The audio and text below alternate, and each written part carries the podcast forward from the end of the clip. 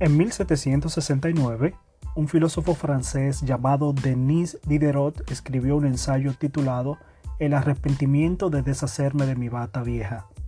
El filósofo describe cómo adquirió una nueva bata, roja y muy lujosa, pero que en lugar de sentirse contento al respecto, la adquisición lo hizo sentir muy miserable. Y es que la belleza y el lujo de esta bata contrastaba demasiado con el resto de sus posesiones. Se le metió una supuesta necesidad de armonizar todo con la bata, que lo llevó a desear que el resto de sus ajuares fueran de la misma calidad. Así que con el tiempo Diderot compró un tapiz, nuevas pinturas, una nueva silla. Y como si esto fuera poco, para armonizar el tapiz, las pinturas y la silla, también se compró un armario, un escritorio, un costoso reloj y muchas cosas más. Todo con el objetivo de armonizar con la bata nueva.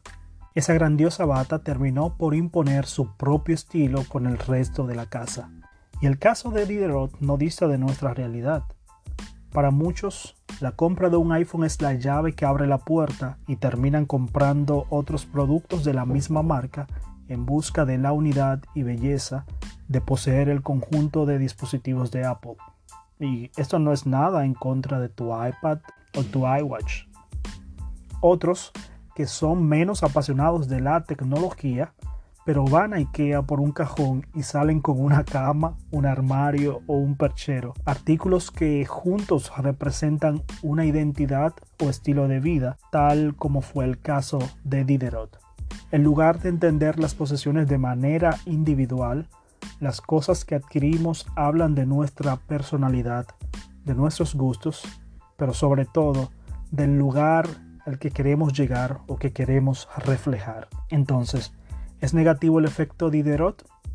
En su ejecución equilibrada, cuando se dispone de los recursos, puede ser beneficioso para el comercio y para el comprador, pero si se incurre en desorden financiero para mantener el nivel o la imagen, o cuando se compran artículos no necesarios, es el peor espiral de consumo en que podemos caer. Entonces, ¿cómo evitarlo? Sencillo, dos consejos. Uno, planifica tus compras. Dos, ante productos adicionales que si el comercio te va a bombardear en todo momento, analiza si de verdad existe una necesidad para adquirir ese artículo. Diderot terminó reflexionando de la siguiente manera. Yo era el dueño absoluto de mi bata vieja, pero me había convertido en esclavo de la nueva. ¿Dónde está mi cómodo y viejo harapo?